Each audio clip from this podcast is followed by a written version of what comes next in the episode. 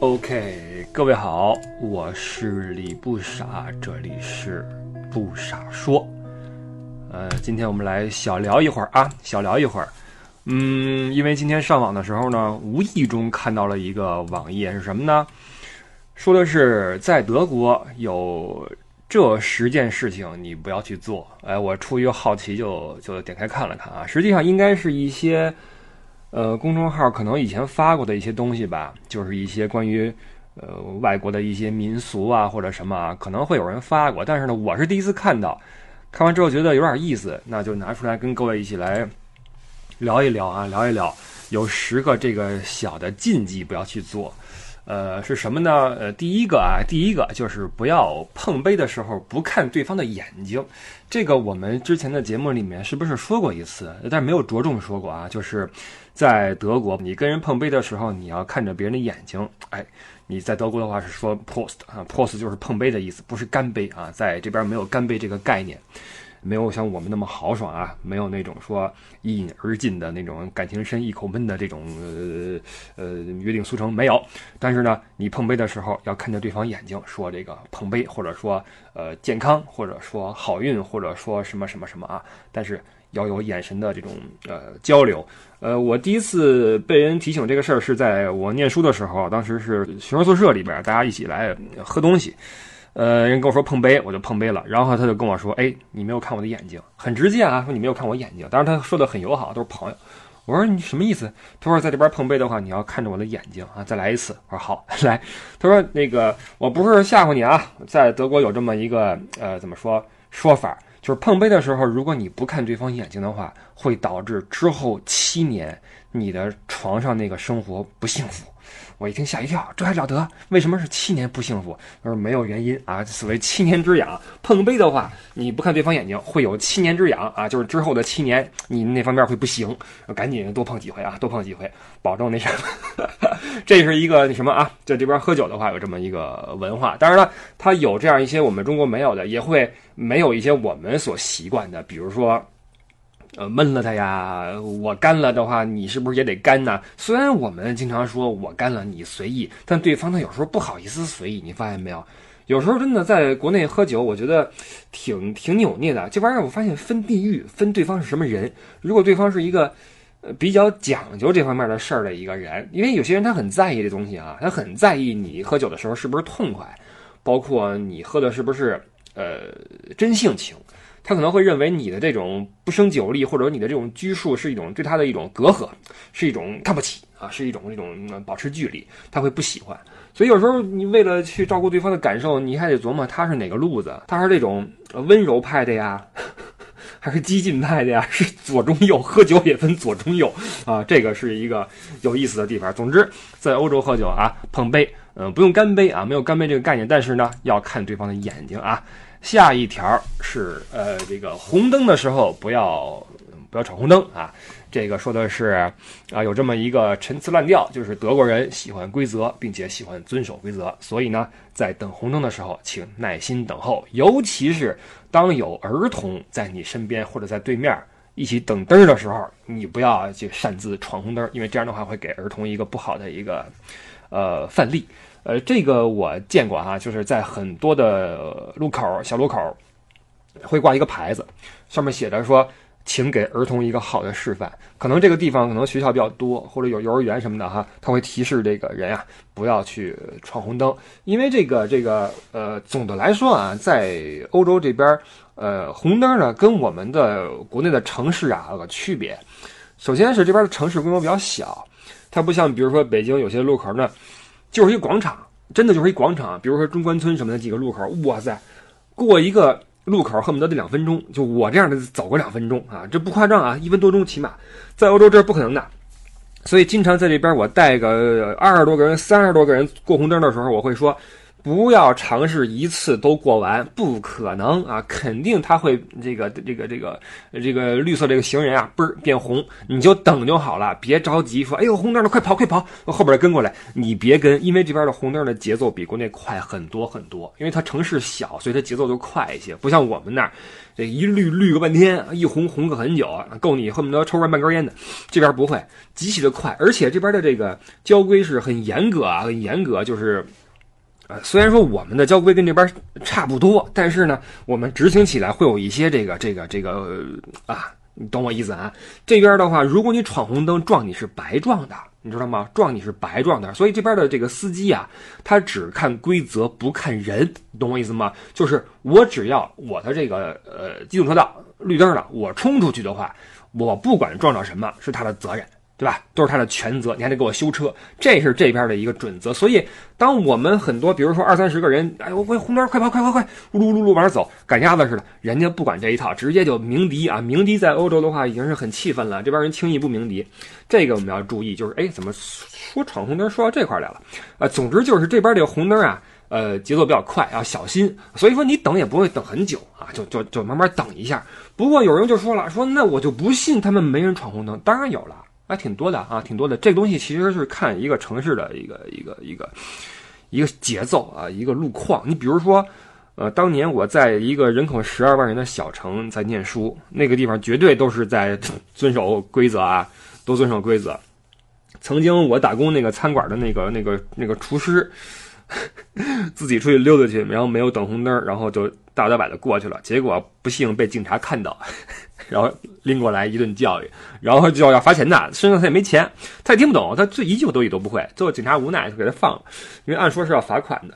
包括你在那些个民风比较淳朴的地方啊，你如果不等红灯的话，比如说我曾经遇到过啊，比如说我这边等灯呢，边上一个年轻人不等了，自己过去了，对面可能是一个老人、老头、老太太什么的哈，穿的很得体，就会表示自己的不满，怎么不满呢？他也不骂人啊，不骂人，他就冲这个年轻人鼓掌。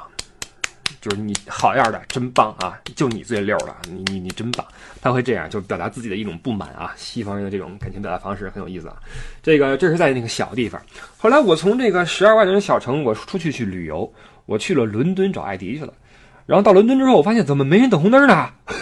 没，真的没人等红灯，直接就呼噜呼噜走，一看没车就走。后来艾迪说：“谁等灯啊？你们农村才等灯呢啊！我们这都市啊，伦敦没人等红灯。”然后我一听。就就就琢磨着这个可能是一个这个，当时我还觉得是这个呃德国和英国的区别，我说你们英国人不靠谱啊。后来到了德国大城市，发现这个也会有这种现象出现，比如你去法兰克福，一些小的很近的路口啊，前后都没车，那人可能会过去。当然了，这个绝对不是说一个普遍现象啊，大多数人百分之八十的人，就算没车，就算怎么着，他确实是在等红灯啊，这也是在德国的一个。很有意思的一个现象，所以也呼吁这个咱们到这边来之后呢，入乡随俗一些，就咱别跟那坏的比，你知道吗？就经常我在说这边的一些好事的时候呢，比较好的一种社会习惯的时候呢，会有人挑其中的坏的那部分出来说，你看他们也这样，不，咱别跟那坏的比，行不行？对吧？您说您出来干嘛来？你非挑那个毛病。我也不是说专门说人家就好，咱们处处跟好的比，对吧？咱们跟好的学，这我觉得这是对自己的一种提升，对吗？那不是说那个没事找事儿或怎么着啊。所以这个，呃，我说这是为什么呢？因为我们在很多时候可能觉得没车的话就可以过了。我们是城市都很大，对吧？节奏很快，我们都很忙，对吧？这分分钟几十万上下都是大生意人啊。这这你有有些时候咱们顾及不到这些小节。所以有些时候看到我们同胞，其实是这样的啊。当我看到德国人闯红灯的时候，我不觉得什么；但看到同胞熟视无睹就过去的时候，而边上很多德国人都那么看着的时候，我心里会有一点，可能说想多了啊。可能他们也没觉得怎么着，但是我会觉得有点脸红，你知道吗？会有点脸红。当然也可能是我想多了啊，我不知道。总之呢，在德国呀，尽可能的等个红灯啊，我们不会那么长时间到的耽误您，而且呢，为了自己的安全，为了自己的这么一种。哎，你说是形象也好，什么也好吧。当然你要觉得无所谓就无所谓吧。啊，我只是这么一说啊。这是德国的这个红灯这一块啊，红灯这一块。呃，下一个，呃，这有意思啊，就是点烟不要拿蜡烛点烟，这挺逗的哈。因为点烟的话，你你你这火嘛，对吧？借个火哪有火哪点了。德国有这么一个说法，就是你每用蜡烛点一根烟，会有一个水手因此死去。这挺逗的哈！我拿这点烟跟水手有什么关系？这有一个老的传统在里面，就是这个当年这些水手呀，冬天没什么活干，冬天可能因为港口这个。啊，冰封也好，或者说气候原因什么好，就打鱼的这种行为变少，然后商业活动变少，所以很多水手在冬天干嘛呢？因为没活嘛。会上街或者去哪儿呢？去卖火柴啊，卖火柴的小水手 啊，所以你这个你用蜡烛去点烟的话，等于就是减少了火柴的消费，所以这样的话会使得水手在冬天的生存环境或者说这个收入呢变少啊变少。这个说法是这么来的啊，这起码他是这么解释的。所以呢，不要用蜡烛去点烟，这是在德国的一个小传统啊。这事儿其实好破哈，就是。你没点这么一根烟之后，你记着有时间了去买买盒火柴就就完了。当然现在没有这回事了啊，只是成为了一个一个传统啊，一个传统。但是这让我想起以前那特别逗的一个事儿，就是德国这个，你如果家里没火的话，你临时找火还真找不着。它不像我们国内，你打开灶哈，比如说家里边来人说抽根烟，没火怎么办呢？打开灶头嘣儿点根烟。德国它没有明火，你知道吗？呃，百分之九十五的这种家庭都是那种电磁炉。现在这个这个电炉都是那种跟锅那种粘一块才会有反应啊，当时还不是，当时就是那么还不是电磁的那种电炉，那种就是一底下一个大铁饼子，然后一开开之后，然后你就等吧，等半天，然后才能热的比较的透啊，热到最后中间都是红的。然后我记得当时租房的时候就有那么一哥们儿，啊烟瘾犯了，然后找不着火，拿那电炉去点烟，哇，就在。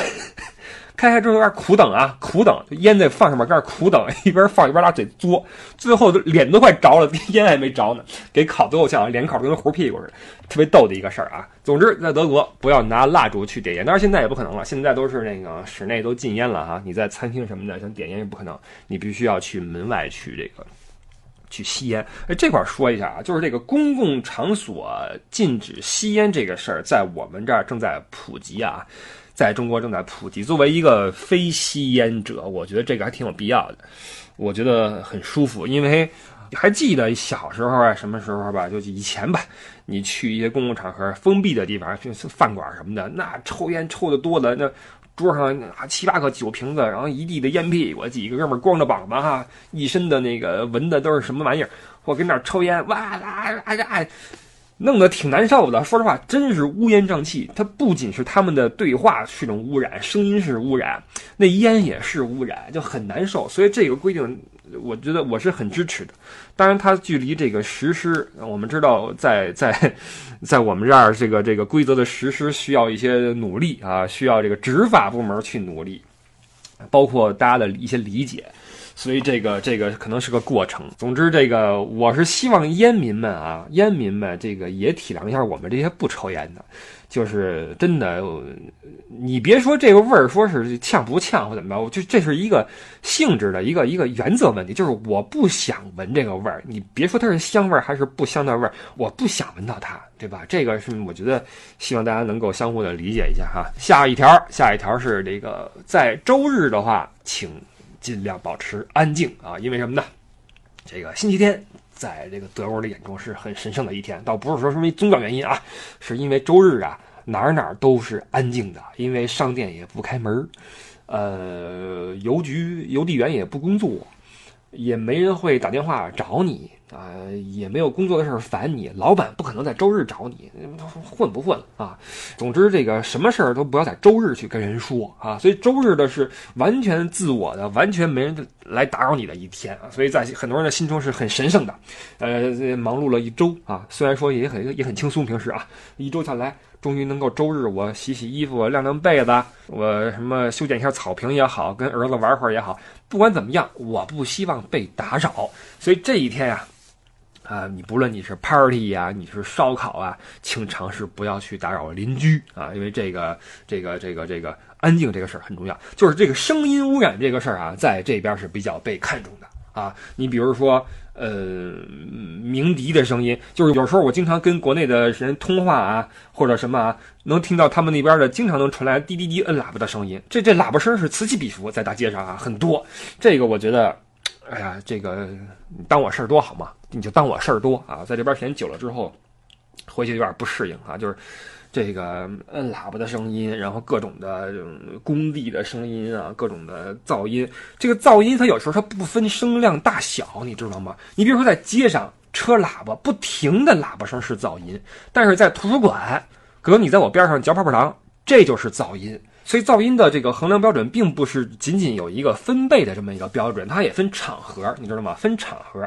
所以那些在影院里面，在旁边聊天的，然后哎，这这镜头给的好呀，哎呦，这这嚯，这种人啊，你声音再小，如果边上有人能听到你的话，我觉得都不应该啊，都不应该。当然了，我是个事儿多的人，好吗？你可以骂我事儿多啊。那这个周日啊，周日不要那个很吵。下一条，第五条啊，垃圾请分类的去。扔啊，分类的去扔，这个我们好像说过吧？在德国，这个垃圾分类是很严格的啊。有厨余垃圾，就是那苹果核啊，什么鸡骨头啊，什么这些东西啊。厨余垃圾是一类，这是厨余垃圾还得用纸，用纸包好了去扔啊，用一种可降解的一种纸袋去扔，你不能拿塑料袋去扔。然后这个包装袋是一类啊，包装什么盒子呀，什么塑料盒子呀，什么包装是一类啊，主要是塑料。然后纸是一类，报纸也好，什么，呃，你买鸡蛋那个鸡蛋装鸡蛋那盒子，那纸盒子，那当然是这边是纸的啊，国内是可能是塑料。包括你这个你喝完的那个什么那个利乐包装的那种纸的那种东西啊，往哪扔都要去想好往哪扔啊，这个很很很很麻烦，有的时候觉得很麻烦。包括那扔扔瓶子，扔瓶子真是崩溃，必须得在工作日。的几点到几点去扔，而且中午还不能扔，因为扔瓶子的话会很吵。它有一个大的容器是装那个玻璃瓶的，然后那个。白瓶子一桶，然后绿瓶子一桶，棕瓶子一桶。因为玻璃分三种颜色嘛，它为了回收的话，按颜色去扔啊，所以你还得先拎出来看看这瓶子是什么色的，然后扔到那个对应的桶里面去。而且要注意时间啊，中午不能扔。中午的话，我注意说说了啊，喜欢安静。中午的话，如果边上有一楼，然后那人人在睡觉呢，那你要这时候扔，直接报警啊，直接报警，就这么那什么啊？在这个很多的规则在这个社会里面啊，很多的规则，其实它是双面的。当这个规则对你产生限制的时候，你觉得烦；但是你作为规则的受益方，你也在体会它的好处，你也在享受一个安静的环境，不是吗？对吧？所以这东西，啊，这个也不是什么坏事儿啊。总之，在德国，这个垃圾请分类去扔啊，分类扔垃圾。下一条，第六条，哈，这有意思啊，就是去晒日光浴的话，首先说啊，德国有一个 F.K.K 文化。什么叫 F.K.K 呢？就是这个是一个德语词的一个缩写，就是这个，嗯。怎么说？全裸文化，或者说，嗯，无无无上装，或者无无衣着文化，就是裸体啊，就是晒日光浴，裸体裸体浴啊，可以这么去理解。有这么一个文化，很多人趋之若鹜啊，很很喜欢这玩意儿。但是呢，你去没问题，你享受没问题，但是你注意了，只要你进入了这个 F K K 这个区域，那么请保证你自己没穿衣服。你看有意思没有？你去的话，你得跟他们一样，你不能穿衣服，你不能说你穿着这个这个短袖然后裤衩去了，你看他们那不行啊，你必须得互看啊，这是一个挺有意思一个事儿。包括有一些这个，呃，浴池啊，那个温泉也是有些池子是要求你必须裸体进入，你不能穿泳衣啊，你穿泳衣去的话，那里边泡的人不干啊，就不干，他会会去找管理员说这儿有人穿泳衣进来了啊，管理员会说要么你出去，要么你脱衣服啊，就是这么有意思啊。这个理由是什么？我觉得。你说是温泉的话，那个你的这个泳衣的材质啊，可能因为高温会损害水质，这个可能还稍微能够理解，但是。我在外边的一些这种天体育的区域也勒令我去全脱光，这就我对吧？可能是一个彼此的一种尊重，或者什么，反正这么一个规矩啊。你可以带毛巾啊，你可以，比如说那种温泉，你可以裹个毛巾进去，这可以，但你不能穿泳衣。包括你去晒日光浴啊，请裸着来，裸着走，不，请这个穿衣服来，穿衣服走。但在那块的时候，你把衣服脱干净啊，把衣服脱干净。第七条。呃，不要搞错玫瑰的颜色啊！说这个花语啊，在德国呀，含义比较多。你比如说这个红玫瑰是在这个表示浪漫的时候去使用，而白玫瑰是在葬礼上去送啊。这个颜色不要搞错。如果你搞不清楚是什么意思的话，请去花店询问花店的人员啊。这个欧洲这边花店挺多的啊。挺多的，这个而且花店还做的挺漂亮的啊。这个花之语啊，这个没什么好说的，起码我这个直男啊，我对这没什么反应啊。这个过去，下一条第八条，呃，太早的庆祝会带来不幸啊。这个有点像于我们那说的是笑到最后，笑到最好啊。德国有这么一个个一个一个民俗，就是不要提前庆祝生日。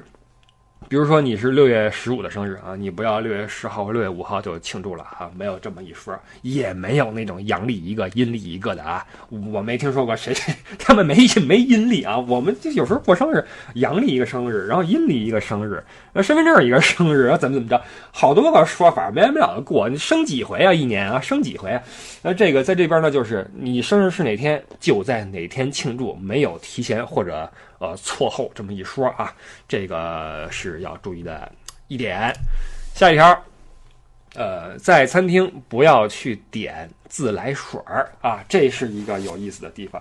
嗯，首先要说的是，在德国的自来水的质量是非常非常好的，我一定要再重申一次这个观点。为什么呢？因为很多人，当然了，这个也跟你喝热水这是两回事儿啊。我知道我们的很多朋友一定要喝热水啊，去哪儿都要喝热水。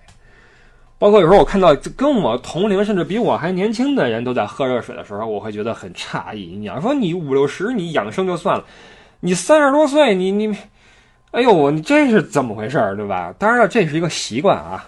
哎，我是个事儿多的人啊，我再 我再说一次，就是因为你在你在国内喝热水没什么，或者你在家喝热水没人管你，但你出来之后。在欧洲，这是一个不太容易实现的事情，因为欧洲人不喝热水啊。哎，你又说歪了啊！本来要说的是自来水这个事儿。呃，德国有非常好的自来水的质量啊。呃，我一个同学是在德国水文局工作的，呃，去没事去测这个自来水这个这个这个，不只是自来水，测这个地下水，测江河湖泊什么的，跟我拍胸脯说德国的自来水的质量非常的好。但是有人提出反对意见。呃，每次我会跟我的这个来这儿的游游玩的人啊去说这个事儿，但是他们说，哎，不对，我带了这个水壶过来，每次我烧完水之后，水壶上都是一层白沫。请告诉我这是什么东西，我也无言以对啊，我也不知道那是什么，可能是水碱吧，这边的水可能碱大一些，但是呃，水碱的高低不是水质好坏的一个标准吧？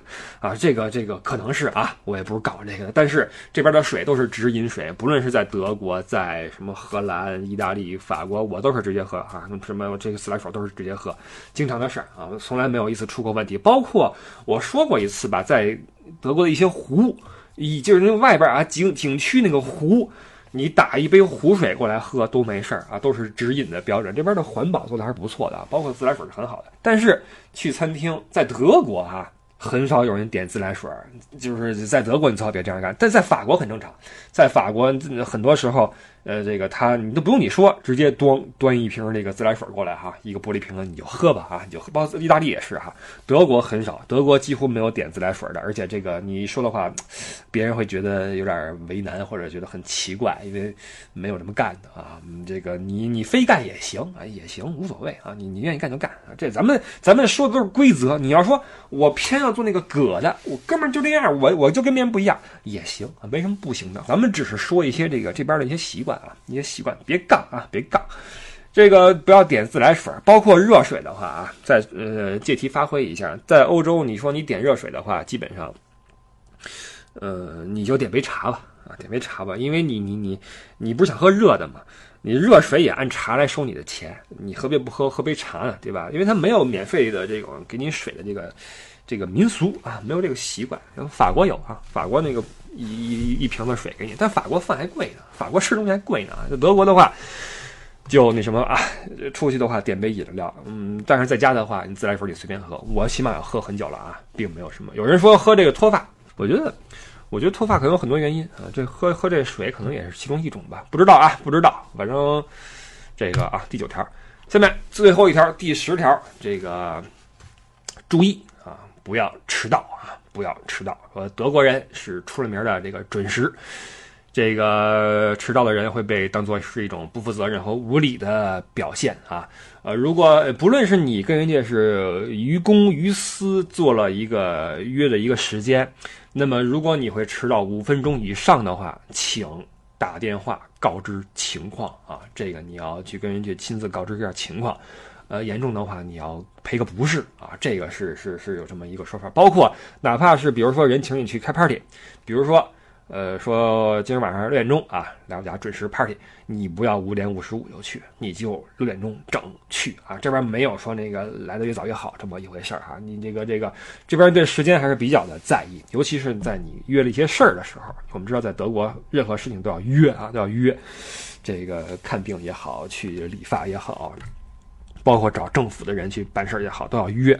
这比较讨厌啊，那所以这种这种这种文化就变成了，你跟朋友去约的话，也不要迟到。嗯，确实是你你的时间是时间，我的时间也是时间。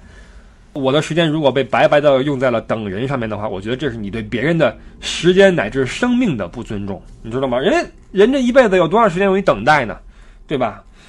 是，可能是时间长之后，我觉得我有点讨厌。然后，因为我是一个平时不怎么跟人去接触和交流的人啊，我都是自己过自己的。但是。一旦我和 这个朋友们去呃交往或者聊天什么的，我会发现很多时候我太过于认死理儿啊，我慢慢的变成了这边的一种思维方式，就是我的生命为什么我要来来等你呢？你凭什么不来那个准时到呢？这是你的错误，你给我道歉什么的。人说我迟到了十分钟，这是郁闷什么？就就就很多这种事情，包括上街上街，我是一定要严格的走在这个人行便道之上。我绝对不走在马路边上，哪怕是边上我都不走，因为在德国这事儿还挺严重的。因为我们说了啊，一旦你被碰了就是问题，你你自己的责任。而且这个各行其道啊，这各司其职是这这这个这个德国人乃至欧洲人的一个一个一个标准，就是咱们在自己的范围内把自己的事儿做好就完了啊。你你看似是一种冷漠无情或者说认死理，但是它是这个这个社会体系得以正常运转的一个前提。当然了，有些人会举手说：“呃，不傻，德国人也迟到啊。比如我们那老板怎么怎么着，我们那同事怎么怎么着。然后德国的火车经常迟到，迟到一小时，迟到一天，迟到半天什么的。啊，那那我就无言以对了啊，我无言以对啊。什么事都有特例，或者说你当我这都是在胡扯也行啊。反正就就就十条啊，十条这个在德国你不要做的事情，就此就就就就就说完了啊，就说完了。”这个这是本期的不傻说啊，我们就没事找点这种好玩的事儿来嘚啵嘚啵啊，嘚啵嘚啵。当然了，我也不愿意嘚啵那些大话题，因为作为咱们这些成年人，尤其是有一把年纪的人，其实谁也无法说服谁，对吧？因为这东西，我说我的，你听你的，不同意就不同意啊，没有必要来跟我来论证，我也不会去跟你去去论证啊，没什么意思。大家都有自己的那个出发点和自己的理论和自己的三观，好吧？也没什么大不了啊，还有一个啊，还有一个就是，呃，留言评论无所谓啊，但是我是平台上的评论，我是从来不看的，我甚至已经一两年没有看过评论了，好吧，我已经不看评论了。然后有时候会有一些人热心的朋友们会截个图，说，哎，你看最近有人给你这么评什么的哈，这个那个的，表示鼓励也好什么的哈，谢谢啊，谢谢。然后就有一次我看到有人截图过来，有这么一条评论，有点意思啊，他说。呃，你可真行，大意啊，大意啊，你真行啊！你还把我这个评论给删了啊？说亏你还是在国外留学留学这么久的，这个我一时有点有点晕晕菜啊，有点有点晕菜。就是首先这个在哪儿留学过多久，这个跟删不删评论好像没什么关系啊，没什么关系。再一个就是我我都不看评论，我更我更何谈去删评论呢？您评了什么我都不知道，我都不知道。所以我估计啊，是不是您说了什么关键词出来就被这个平台自己给删了啊？被被被这个系统给删了，给给怎么着啊？我不知道啊，反正我是没删过任何的留言评论什么的，我都看都不看啊，不知道。你如果你这有什么想想说想评的，来微博啊，个新浪微博艾特李不傻，你可以在这儿跟我评啊，这儿我都看，私信我也都看，好吧？基本上聊个事儿是没什么问题啊，这个这个探讨一个事儿没什么问题，除非你你你跟我杠，你跟我杠的话就算了啊，就没什么意思了。这个是是好吧，这个就是今今天的一个一个节目啊。然后今天国足刚刚踢完中国杯啊，中国杯的第二场比赛，继上一场零比一输给了泰国之后，今天又零比一输给了乌兹别克斯坦啊，发挥的极其的稳定。然后有人在微博问我说：“你觉得中国足球还有戏吗？”我觉得这个这个是这样的啊，就是中国足球实际上它是我们这个社会的缩影，它是我们这个社会的。一些做法的一个体现。中国足球踢的是行政足球，至今都没有专业的人在按照运动规律、按照足球规律去从事这个事情，你知道吗？如果你不能够把中国足球等同于中国社会这个、这个、这个，呃观点看清的话，你可能一直都觉得这个足球有希望啊，实际上没有希望啊。什么时候这个我们这个用行政的方法去干预市场的这种行为改变之后，足球才会迎来自己的希望啊。所以就看个乐吧啊，看个乐。中国杯还有没有比赛了？是不是还有一场啊？应该还是会输啊，应该还是会输。我觉得这帮球员就没法好好踢，因为都都看得出来，这国家队就是一烂摊子嘛，烂摊子。真的，你换个俱乐部去踢踢泰国，你换上海上港，不至于说输个零比一，不至于场面那么难看，真的不至于啊，不至于。为什么现在这个队踢得这么烂？因为就是个烂摊子啊！现在这这足协已经行了行了啊，就不不不添堵了啊！我们下期再聊吧啊！呃，各位这个下期再见，我是李不傻，拜拜拜拜拜拜。